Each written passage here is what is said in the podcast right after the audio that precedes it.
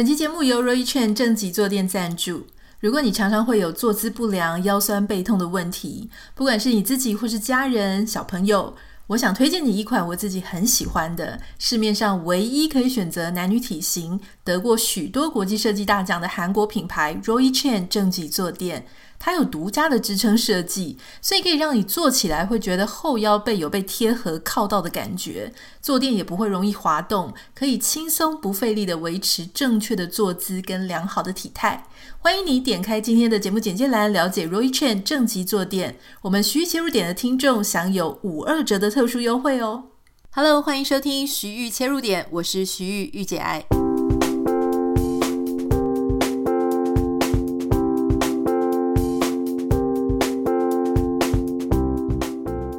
欢迎收听今天的节目。今天想要跟大家聊一个非常特别的主题，而且我要请一位我的好朋友来聊。很多人都跟我讲说，哎，不太敢搬到异乡，为什么？因为异乡没有朋友，没有人脉网络。那很多人就觉得说，不太知道该怎么样陌生开发新朋友。那这个事情我自己也不是很擅长。大家也知道，我其实还蛮孤僻的。所以今天这个主题呢，我就邀请一位我在美国的好朋友。那他真的是非常会交朋友。呃，我觉得他厉害的事情是呢，他可以跨世代的交朋友哈，就是说，不管是年长的长辈啊，也非常非常喜欢他，然后年轻人呢也觉得他很好相处。可是他到底怎么样做到说他也是一个外地人搬来美国啊，一样跟大家一样从零开始，诶，可是却透过这些呃，可能他的活动啊，可能他的一个心态啊，可能他愿意有很多很多的技巧，诶，让他在这里。非常多人仰赖他，喜欢他，所以今天呢，关于交朋友，关于如何结识人脉，哎，我们欢迎到美国会计师宏伟来跟大家分享。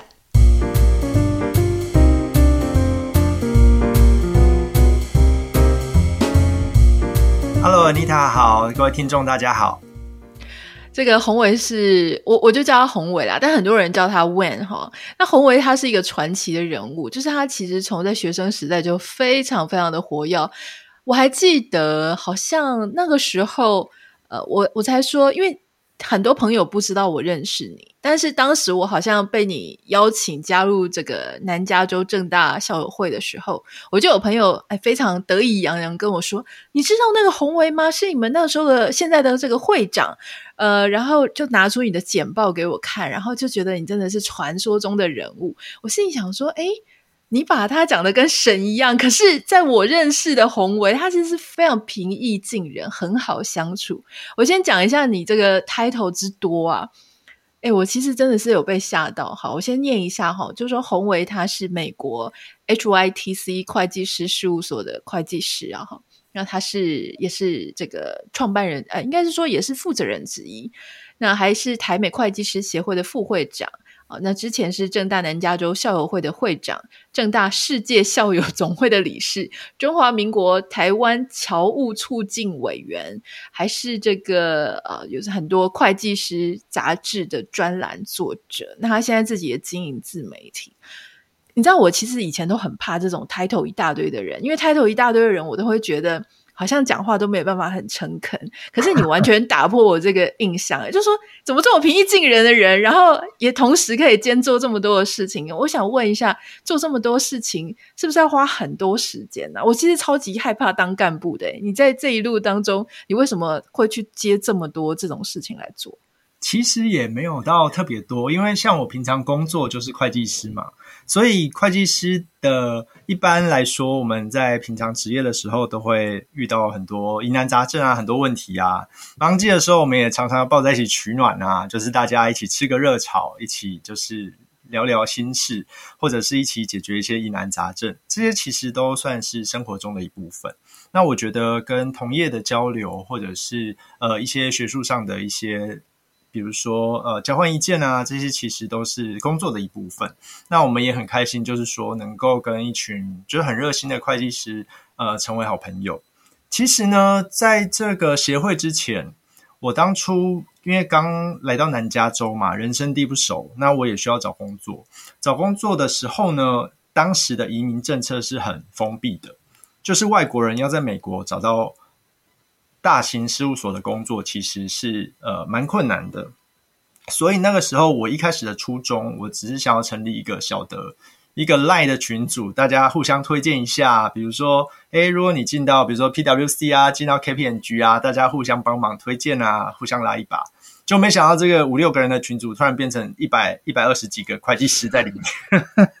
那其实平常，呃，大家一开始的初衷其实只是说，诶，互相推荐。很那时候有些朋友就问我说，诶，看到其他有身份的人，有绿卡、有公民的朋友。他们能够拿到四大的 offer，我不我会不会很嫉妒？会不会觉得很难受？我说不会啊。如果我越来越多朋友在这些大公司工作，那未来可以拉我一把的人，不是就更多了吗？但是我当初的如意算盘没有没有实现，但是他们现在都是我，不管是生活上也好，或者是专业上也好，都是我非常大的呃支柱，很大的，包括像是。呃，这个专业上面的问题也好，或者是法规的变动也好，我们都可以第一手很快的交换这个意见。这些也是我们从以前学生时代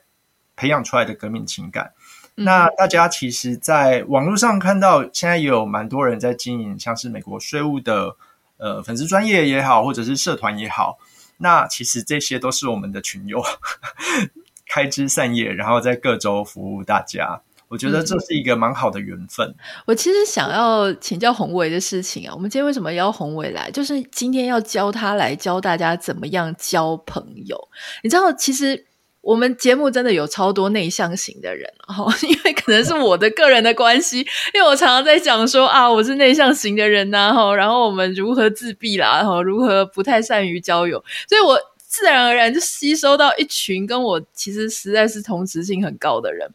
但是我们虽然说内心里觉得交朋友很困难，但内还是知道说走出去，特别是如果你到海外生活、到异乡生活，朋友真的是非常的重要，因为朋友他真的。因为有时候我们个人吸收资讯啊能力是有限的，然后有时候如果没有朋友帮我们讲一讲，就说生活当中呃，比方说像我在这里，如果朋友没有介绍我说团购哪里好买啊，哈，那哪里有这个奖学金啊，或者讲哪里有什么这个保险啊，哈，就是现在最近还有朋友跟我讲说，哎，你都没有在用你的视力保险，那个每年都可以什么配一副眼镜，反正就是这种。一大堆生活里奇奇怪怪的小事情，你真的都是要靠朋友。好，那我我其实想要请宏维，就是来教我们大家交朋友。说真的，我已经忘记为什么我可以跟你那么熟，绝对不是我去搭讪你们的，一定是你哦，跟太太，因为他跟他太太两个都是那种非常会交朋友的人，而且他交朋友不是那种让你觉得很，就是说不是让你觉得。不真心，他们是非常诚恳的。可是你看哦，他就这样子一个人，也是从台湾来到美国。那很多我们的网友就会说：“哎呀，我到美国念书，人生地不熟，好像多牺牲哦，放弃所有台湾的人脉，到美国感觉好像过着神雕侠侣的生活。”可是宏维并没有，宏维在这里朋友极多极多哈。可不可以教我们一下？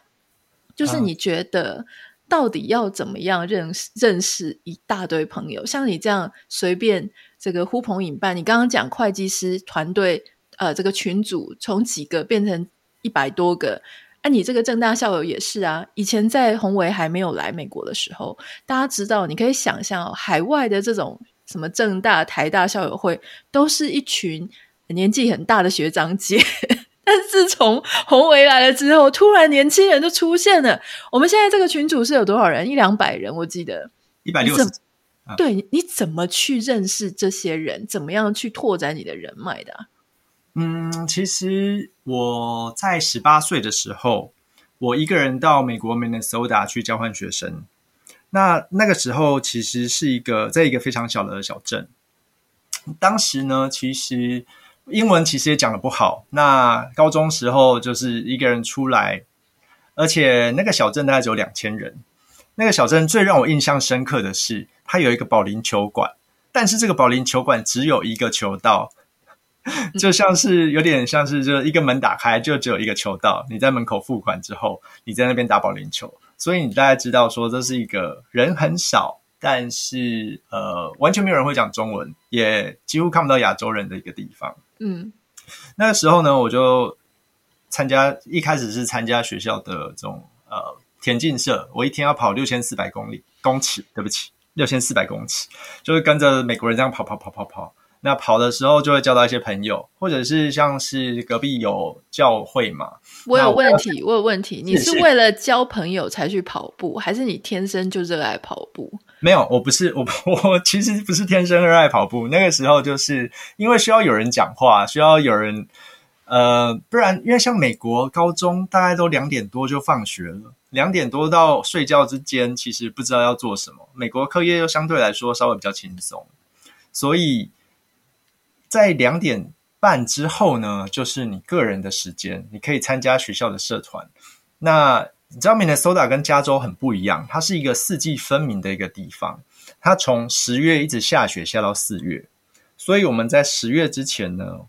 我们就是有户外的田径可以参加。但是到了冬季的时候，我们就只有篮球社可以参加。那我冬季又去参加了篮球社，参加篮球比比赛。虽然我打得很不好。但是也因为这样，呃，就是让自己融入当地的生活，也跟当地蛮多家庭，呃，成为到现在都还是蛮好的朋友。后来我又做了一件事情，我发现当地的小学因为，呃，人太少，应该说师资资源太少，他们竟然没有音乐或美术老师。那因为我在高中我有稍微就是学过一些水彩画。于是我就跟国小的校长说：“呃，你们一个礼拜给我一天，我教一整天的美术。我就在当地的小学兼任美术教师。那时候也有上面 Minnesota 的的新闻，就是诶一个十八岁一个台湾来的来的这个学生，然后摇身一变变成了美国小学的老师。所以我觉得在这个呃很多环境当中。”如果说能够找到自己能够去提供包包括呃不一定像是贡献，因为其实我觉得我那时候也是被训练的，包括像是我可以一整天用很流呃可以用英文就是去教授课程，也有 一百个学生愿意听我的破英文，从这个一开始他们听不懂，但是到最后发现哎我可以用英文授课，那我也在当地结识了很多家长啊，很多很不错的好朋友，嗯，所以。我觉得跟 Minnesota 比起来，加州实在是太容易找到志同道合的朋友。但是交朋友容易，但是呃，如何要维持自己的界限、自我的价值，我觉得是对我来说其实是更困难的。我从你刚刚分享的，我就发现，其实交朋友你还是要去努力的。比方说，你说。你不是真的说爱跑步爱到一个程度，你是为了要去尽量有更多的机会跟人家接触。所以，如果说我们完全不去加入任何的团体，我们就是每天坐在家里闭关，就希望朋友可以来敲门，这件事情也是几乎是不太可能了。哈，那我我想要请教宏伟，就说好，那你后来。到了这个这边在念的一个研究所嘛，就我所知，然后考到执照之后，那当时你可能就想要留在这里，留在这里就遇到刚刚你讲的，就说可能是也许要去帮人家工作，或是要自己要创业。可是我觉得啦，哈，我觉得在美国这件事情会变成是个两难。第一个去帮人家工作，那你就会立刻面临到说，哇，你的。呃，你的整个背景啊，你的族裔呀，哈，还有当时可能身份的问题，就说那些大公司要不要帮你办身份，这是一个问题。然后有些人他们就会选择说，哦，那在这里创业，哈，那可能用例如说 E2 啦，哈，或者任何其他的方式去在这里做个创业。那但是创业它其实没有这么简单。你在台湾就是已经觉得创业很困难了，你在国外你就会觉得。创业，那你就要有客源，要有客源，要有人脉啊，人脉也许会带来客源。那那你后来你怎么样去？因为你后来是走创业这个路线嘛，那你怎么样去扩展你的人脉，扩展你的客源？你你记不记得你前几个客人是怎么来的？然后你是怎么样一个接一个靠着口碑把自己的事业做大？嗯，其实在，在。讲这样的一个呃，就是经历之前呢，我常常在蛮多场合，呃，就是说把自己的客观劣势要怎么样把它转换成一个优势。其实像我三十三岁我才来到美国，那我考到会计师执照已经三十四岁了，所以其他同龄的呃，就是一起求职的同学呢，其实都小了我大概十多岁，所以人家客观印象就会觉得啊，你就是年纪比较大。那我可能之前也参加过一些模拟面试，跟一些呃美国的会计师面试，他们会说你在台湾虽然有。七八年的工作经验，但是你在美国，我们又不用台湾的法规，你这些台湾的经验对我们来说一点帮助都没有，而且你的年龄还比人家大了十几岁，加上我又没有身份，我只能够去参加 CPT，然后到 OPT，就是呃校外校外实习嘛，实习完之后要跟大家一起抽 H1B 工作签证，抽到之后呢，才能找到公司帮我愿意办绿卡。那在这些的过程当中呢，呃，第一个，我年纪虽然大，但是我在台湾的呃会计师事务所，我有蛮蛮多的这个工作经验，包括像是国际租税也好，或者是像是呃台湾的会计税务法规也好，这些对我来说有什么优势呢？我当初后来又找了几个台湾的会计师朋友，他们又帮我创了一个群组，也是从十几个人现在变成一百多个台湾的会计师，四大都有。然后他们如果有美国问题，他们就会在上面提出来，或者是像是我有写这个一些部落格嘛，或者是一些自媒体，我只要有新的作品，我就会分享上去。那这些台湾会计师呢，一些是我以前的同事，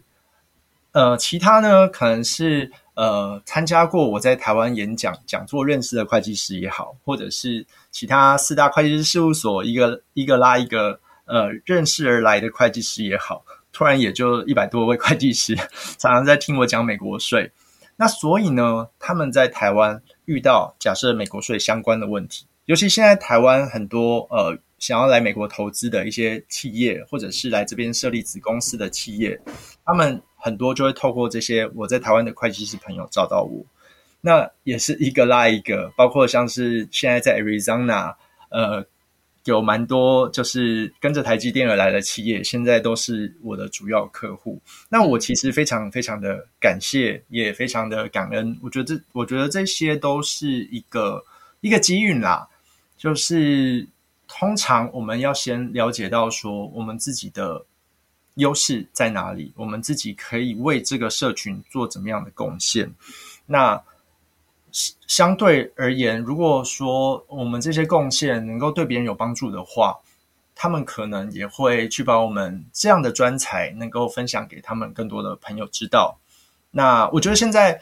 目前来说，我经营的经营的事务所，我自己是还蛮开心的，因为可以跟一群海内外的朋友一起共事，一起努力，那也是帮大家获利。自己也能够去获益，我觉得这是这样的一个呃循环，其实是蛮良善，也是蛮有蛮有经济效益的。嗯，我我可不可以问一个比较实际的问题？就是说，今天假设你被丢到一个好认识新朋友的场合，不管是一个交际的场合、应酬的场合，那你就面对新的一群，好，假设是台湾人好了，呃，讲中文的，那你要陌生开发新朋友。你要怎么讲？很多人就想说，那我就拿出名片说：“你你好，我是会计师宏维，是这样吗？我的我擅长国际租税之类的，这样不会很硬吗？可不可以教我们几招？就是说，你陌生开发新朋友的时候是要聊什么？你还是你会针对他可能有兴趣的话题去聊？”因为我我老实说，我没办法帮你举例，因为我真的忘记我们一开始认识的时候是聊什么。但如果说像你平常要大量的去认识新朋友的时候，你要怎么开始？哎，其实最简单的方式就是找事做。比如说，像是我主办活动的时候，因为我自己是主人嘛，嗯，那我可以，比如说我送水，或者是我送饮料，说，哎，有没有人要喝饮料啊？有没有人要吃什么点心啊？我们准备了什么什么之类的，嗯，这些如果。呃，如果我不是主人的话，我可能会问主人说：“诶，这边有没有可以帮忙的地方，能够当义工？比如说，啊、对，就是说，因为其实我自己从小不是一个很外向的人，其实我也算是内向的人，虽然、嗯、没有人会相信，会相信。那我呃，我其实我大学的时候是。政大的学生会长嘛，那很多人会觉得说，哎，为什么为什么我会去想要做这种高度政治性的一个工作？就是说，哎，这个这个对对我来说，大家没有办法把它连接在一起，因为我其实小时候我的成绩并不是很好，那我在班上可能都是排名那种十几二十名的，我的体育也不好，我的球我我之前常常常跟呃我身边的朋友说，我以前在美国 Minnesota 的时候，我虽然是板凳球员，但是对方都超怕我上场的。为什么？那人家会说为什么？我说因为我一上场，对方都知道他们输定了。因为你不按牌理出牌嘛？不是，不因为他们尴尬，就是尴尬的就是别人。因为他们已经落后太多分了，他们已经输定了，所以教练才会派我上场。因为、啊、对，所以所以呃，虽然我不是一个很有主控权的一个角色，但是我觉得只要参与在其中。那呃，自然会有你的角色定位。像我现在还是打篮球，我在我跟一群呃三四十岁的朋友已经打了大概六七年的篮球了，在在洛杉矶。那也他们也是网络上认识的，后来就变成呃六七年到现在都还是每个礼拜会一起打球的朋友。嗯，我在里面的球技其实真的算是不好的，而且我体力也慢慢在走下坡。但是我可能，比如说会帮呃，比如说哪些朋友会有怎么样的需求，比如说他生日啊，有朋友生日，或者是有朋友这个太太回台湾没有没事做，找他来一起吃饭，一起打电动，或者是一起去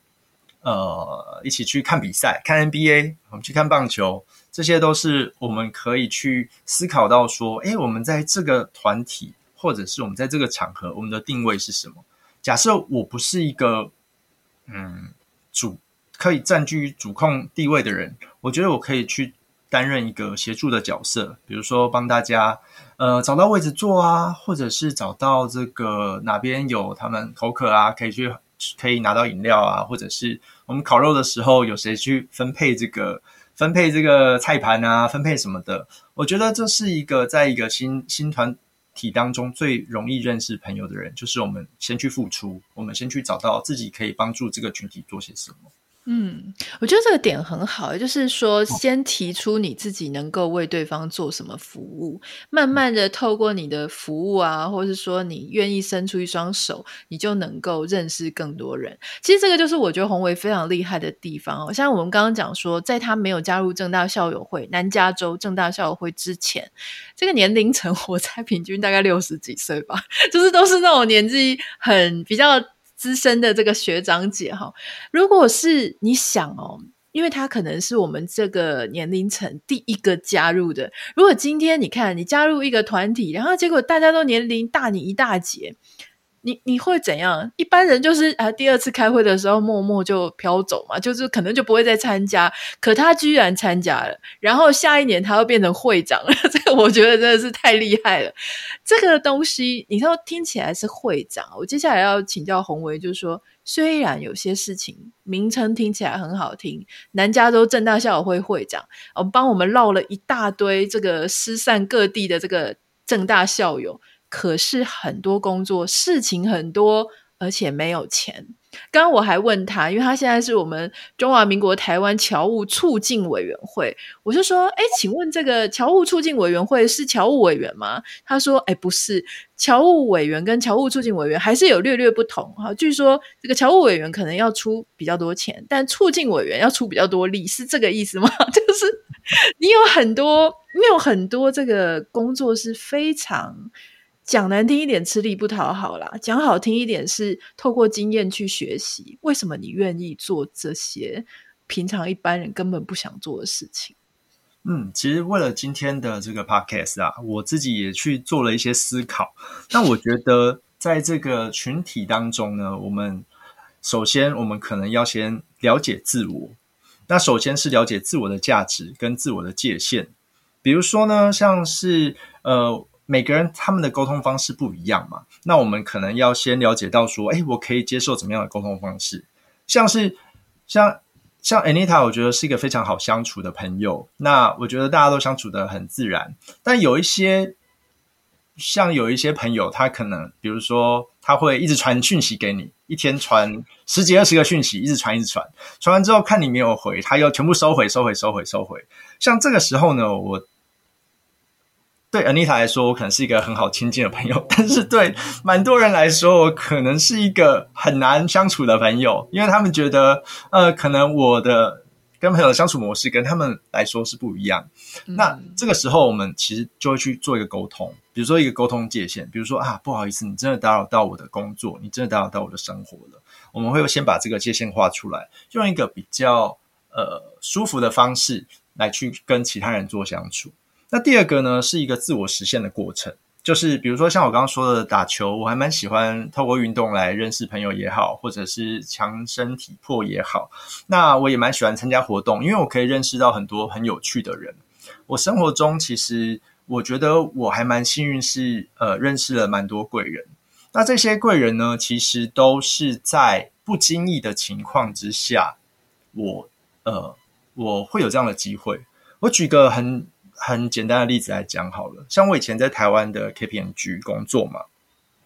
那我第一次参加校友会的时候，呃，我看有一位学长，就是大概六十岁的学长吧，他就跟我坐在同一桌，那我们就闲聊啊，聊一聊之后，他就说，他听到我是以前在 KPMG 工作，他就说他呃同学的爸爸是 KPMG 的创办人。在美国的时候，嗯，那 KPMG 在台湾，他跟我讲，后来我就说啊，真的啊，那希望有机会可以可以认识。就我一回台湾之后，我以前工作的那个创办人，他就打电话给我说，他已经八十多岁了，他说我可以，我可以呃，就是找你一起吃饭吗？来我家坐坐。对，后来我真的超感动，因为他的员工编号是零零零零一，我的员工编号是一零八三三，我们中间隔了一万多个人，但是也是因为这样的契机。那我可以去，呃，就是说结识一些我原本真的没有想过的人的的状况。那就另外一个例子来说好了，我我相信在台湾念会计的都听过郑丁旺校长，他是以前政大的校长。那我也因为校友会，呃呃，可能做出一些贡献。后来我上一次回去。郑校长就开车带我去吃饭，我觉得这个是我以前从来没有想过的一个一个，就等于是说教科书里面的作者一个一个跑出来，变成我生活中的朋友。嗯。那这个自我实现，其实不管是社团也好，或者是我在专业上面的呃钻研也好，或者是在生活上的分享也好，我觉得这些都让我的生活。变得更多才多姿。虽然它不是说真正金钱上的一个获益，但是它让我的，嗯，不管是不管是呃人际关系也好，或者是一些生活上值得记录、值得回忆的事情也好，我觉得都是让我开拓了呃很很大很不同的一个世界。嗯，我我觉得你你刚刚分享的应该可以，我我。简单的讲说，是不是就是你不会先去看说啊，他很厉害啊，他很值得交往啊，我才去交往，而是你大概就是广泛的去认识很多人，然后把你真实的自己，啊，可能有礼貌的表达出来，或是也是呃提供你自己的服务给大家，慢慢的，很有时候是很自然而然的，这些人里面就会有一些。呃，意想不到的，然后也许成为生命当中的贵人了哈。那我很想请教你，就说在你这样子非常广阔，我觉得你应该是真的是比一般人在更广个好几个维度的这种交友圈。你会去区分说什么是有效人脉还是无效人脉吗？因为有一些书哦，他会教人家怎么社交，然后他讲的非常的功利哦，就是说，哎，你要发发现这些人是能帮你的，那些人是不能帮你的，能帮你的就多花一点时间投资在这些人身上，不能帮你的人就把它放开。你心里有这一种呃有效或无效的这种这种概念吗？就是说你会不会有有意识无意识的去做这样子的分类呢？呃，其实坦白说是没有诶、欸，因为我我觉得我身边的人，我大概会区分成尊重我跟不尊重我的人。不尊重的，像是比如说像是说滥发讯息啊、占用时间啊，或者知道我是会计师，像我以前去这种，比如说我去演讲好了，那可能就会收到一些讯息说，哎，那个会计啊，你给我算算。我这样可以省多少税啊？叭叭叭，就一大堆。那像这种，就是我会列为是不尊重我的人。嗯、那尤其其实像我们我们会计师这个职业，我们有钱人真的是看多了。我 我现在 现在有一张账单，欠了我两百五十块，欠了两年多，他就是一个很有钱的人。两百五十块美金吧。美金对，但是我到现在还收不回来，嗯、所以呢，像像我举个简单的例子来讲哈，我上一次呃，我之前回台湾，那有那种就是家族办公室的，就是他们专门帮有钱人在做这个规划的，嗯、他们可能就会说，哎、欸，我们这边有，就是你过来，你过来帮大家讲解一下这个什么什么什么的，但是我会跟他说，哎、欸，不好意思，我可能呃会需要收咨询费。他们会觉得我们我是给你面子，我才找你出来，那你不要这个 赏脸，你你你还你还嫌我们怎么样怎么样之类的。那其实就像我刚刚说的，这个我们要了解到自己的边界，我可不可以接受？我跟他说，哎，不好意思，我知道未来可能会有会有会有盈利的机会，但是我有自己的原则，我基本上就是不会因为这一群人都很。很可能经济经济上面来说很有优势，那我破坏自己说呃自己定下的界限，所以我觉得尤其啊，我现在认识朋友的年龄层很广，我都发现说，不管年纪再大，都会有幼稚的人；那年纪再轻，也都会有非常周到的人。所以，嗯，而且年纪年纪大的朋友，他们有一些，他们比如说，不管是。呃，在活动上面来说也好，或者比如说旅游规划啊，或者是呃生活经验啊，或者是很多很多不同的面向，他们可以提供很多不一样的观点。嗯，那我其实我其实其实这个就是我要问你的下一个问题，是就是我发现你有一个太厉害的人格特质，就是你可以搞定不同世代的人诶，因为像我我自己。坦白说，我大概就是跟我这个上下十岁可以相处，再超过呢，我我真的是有一点会沟通上面稍微有一些障碍。但我发现呢、像宏伟，如果在我们这个年龄层的话，我们都说他是南加州的里长伯，因为我们就 透过他，好像一个他是个 hub，就是把我们大家所有人都串联在一起。只要他一一声高呼呢，我们就全部都会响应这样。结果我自己的观察，他在这些年纪比较长的，不管是正大的、呃正大、台大、什么成大的这些学长姐，都超爱他的哈。然后还有就是他们自己会计师的那个团队，那种年龄层高一截的，大家就把他当南加州的金孙呢，真的，我我真没有骗大家。你怎么搞定这个世代差这么多的这么大一群人？这这个世代沟通，你自己的秘诀是什么？嗯，我我觉得其实我常常跟他们相处会忘记年龄，因为他们本本每一个人其实都有每个人的的。呃，很值得学习的特质，这其实真的不是在讲客套话，嗯、而是说我年龄层越认识越广，我会觉得说，哎，这些这些呃，有些学长姐他们虽然大我个二三十岁，但是听到音乐，大家还是会跟着一起跳舞；听到这个呃很有趣的事情，大家还会还还是一样会很有兴趣，比如说想要学习。但大家听的音乐就不一样啊，嗯、你是要学很多他们那个年龄层的音乐，对不对？你唱 KTV，你跟他唱 KTV 的时候，你要唱什么？我啊，我之前像是呃呃，像是新歌我，我我也可以分享。但是像是比如说热情的沙漠啊，我也会唱。跟着他们，你看你你要练很多啊。你知道我们上一次年会记得吗？第一首歌是《就刚唐梅唐梅伯》，对，这是我刚刚学的。嗯，但是第二首歌就是王心凌的《爱你》，是他们跟我们学的。啊，所以你就是要混着，其实就是说，嗯、呃，等于就是他是我们的一扇窗，我们也是他们的一扇窗。那他们可能会觉得说，哎呀，跟年轻人相处好有趣，可以学一些新的东西。比如说，像是有学长姐，她跟我们学 Canva 怎么制作，怎么制作文宣，怎么架设网站。那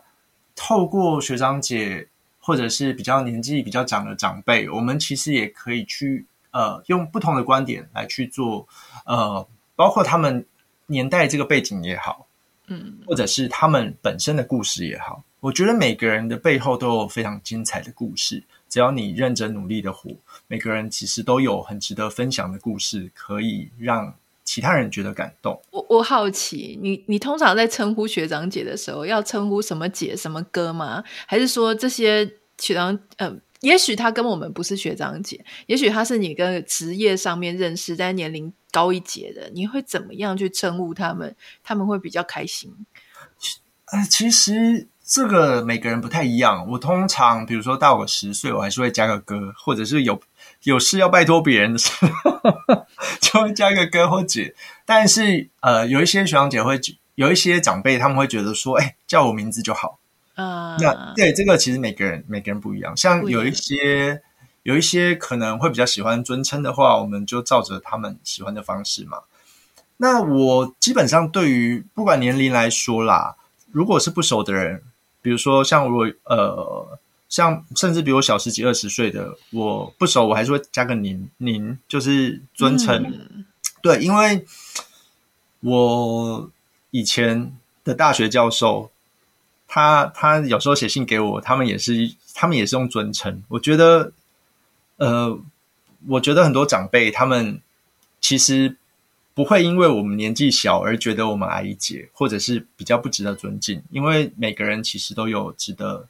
就是值得学习、值得敬重的一些、嗯、一些地方、一些特点嘛。所以，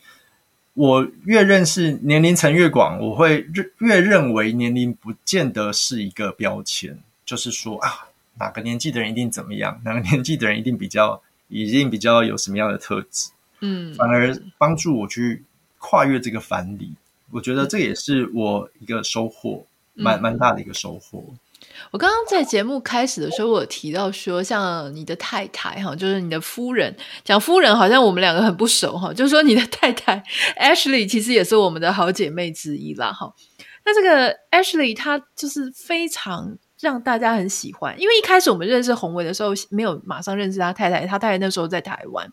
那我们认识宏维的时候呢，就觉得哇，这么一个非常会做人、很周到的这个呃这个会长呢，他的太太不知道是什么样的人。那通常你知道，有时候先生在外面叱咤风云，然后太太就好像呃在家里哦，就是。没他的事情，只要把家务打理好就好。可是 Ashley 他不是，他是那种哎，也非常的会 social。那后来一问之下才知道，哦，因为他们家以前也是做生意的，所以他等于是生意人的女儿，非常的会所谓的按奶啦，哈，或者说非常会招呼客人。我先生对他太太真的赞誉有加，就说只有他，哈，就说会非常的注意每个人的水杯里面有没有水，有什么需求，你稍微。脸头一往哪里一摆哦，他立刻就会注意到你是不是有什么需求，他要帮忙你。那我就很好奇啊，想说像你这个个性配这个太太真的太适合了。你当初在择偶的时候，在找对象的时候，这个是你注意的点吗？我的意思是说，你是不是因为你自己很喜欢交朋友，然后你外物很多，所以你也会特别去想说，你需要找一个对象是可以 match 这样的生活方式？其实我当初跟我太太见面三次，我们就结婚了。欸、虽然我知道，但我还是要帮大家做一个非常 shock 的一个反应哈。他们在 Tinder 认识的啦。好，请继续说。所以我觉得一方面算是运气，运气好，我我运气好啦。嗯、二方面是说，其实就是一个很聊得来的对象，就是还在交往的时候就觉得是一个。很多很多话可以可以讨论、可以聊天的一个对象。那我觉得，呃，在伴侣的选择上面，个性相符，我觉得，呃，就是能个性能够契合，其实是蛮蛮幸运、蛮幸福的一件事情。那也蛮开心，就是说，呃，他也会呃愿意去参与我的生活圈、朋友圈，而且他在我的朋友圈里面也交了蛮多的朋友。虽然说，呃。一开始我就是比较喜欢说个性开朗的朋的的对象啦，嗯，但是在每一次比如说参与活动之前啊，或者是呃有什么计划之前，我都会去呃先请示他，跟他做讨论，就是说，哎，我们比如说我们这一周有什么样的规划，我们可能要去参加什么样的活动，会认识什么样的人，或者是呃这个这个场合。大概会有哪些呃长辈啊，或者哪些朋友啊？嗯、那他如果同意，或者他他觉得 OK 的时候，我才会去答应外面的邀约。那我觉得在跟伴侣相处上面，我是我是我常常说一句话啊，我就怕怕被骂。因为我太太都会说，她很谢谢我，很尊重她。就是比如说要去参加什么样的活动，或是有什么样的规划，我都会先请示她。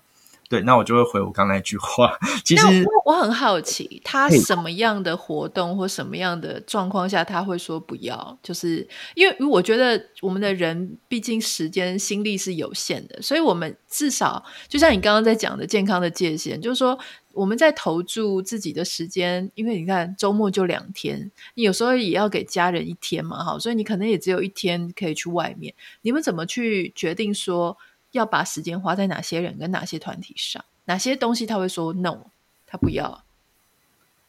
太贵的场合他会说 no，太贵，就是说去太高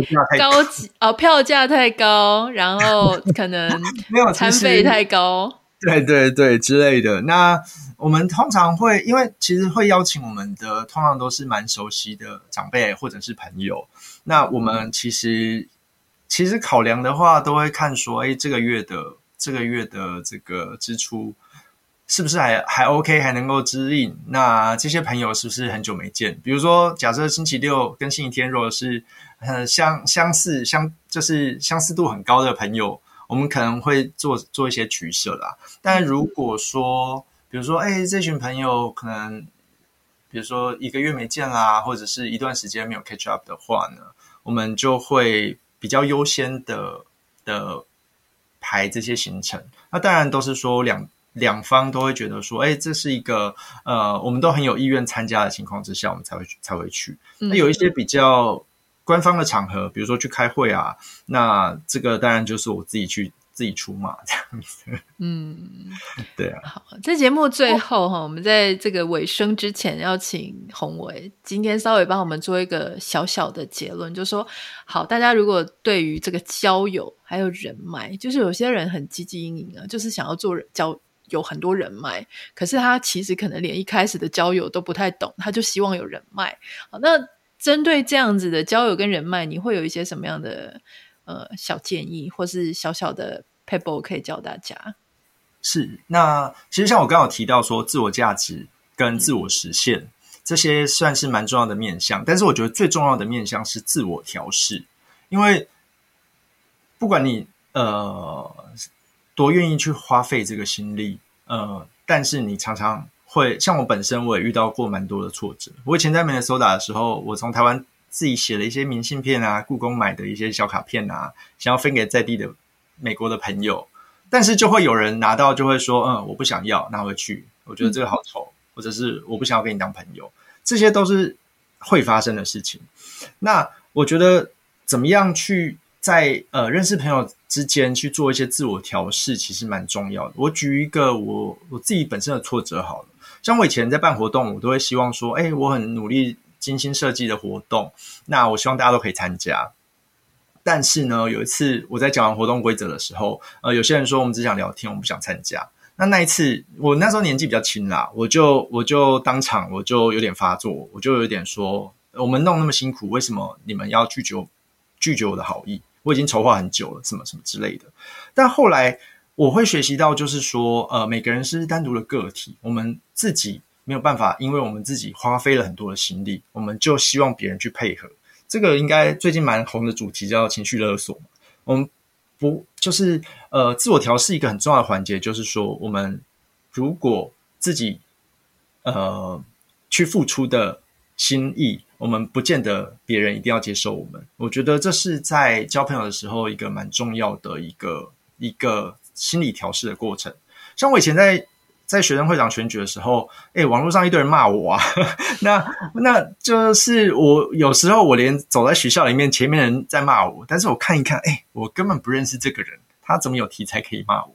但是这就是说，嗯、你在融入一个生活圈的时候，一定会有人看到你的呃光明面，也有人看到你的缺陷。那我觉得，如何把自己活得精彩，如何让自己活得快乐？我觉得把自己顾好，其实是最重要、最核心的一件事情。嗯，那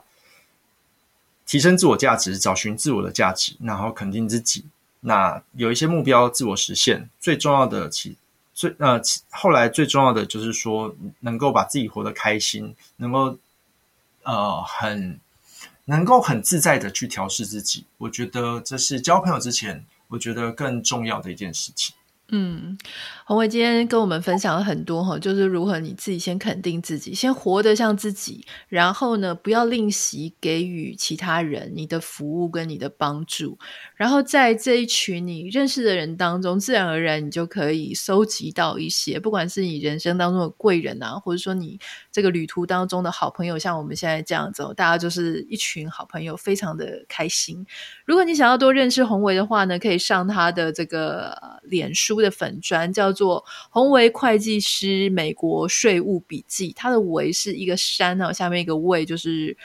是什么？魏晋南北朝的魏，对，魏晋南北朝的 魏，山上面有一个山这样子哈。好，宏维会计师美国税务笔记，我们会把他的这个脸书粉砖放在我们的节目简介栏里面啊、呃。如果有任何想要跟我分享的话，你可以私讯到我的 Instagram 账号 Anita 点 Writer N I T A 点 W I T R。如果有任何想要请教宏维的哈，请不要。免费的把它拿来用，就是他也是要付钱的。但如果你有一些呃一些问题、啊，想要跟他进一步认识或是讨教的话，你可以上他的这个脸书粉丝团私讯给他。呃，那不要忘记帮我们在节目当中 Apple Podcast 跟 Spotify 上面按下五颗星。那我们就明天再见了，非常谢谢宏维，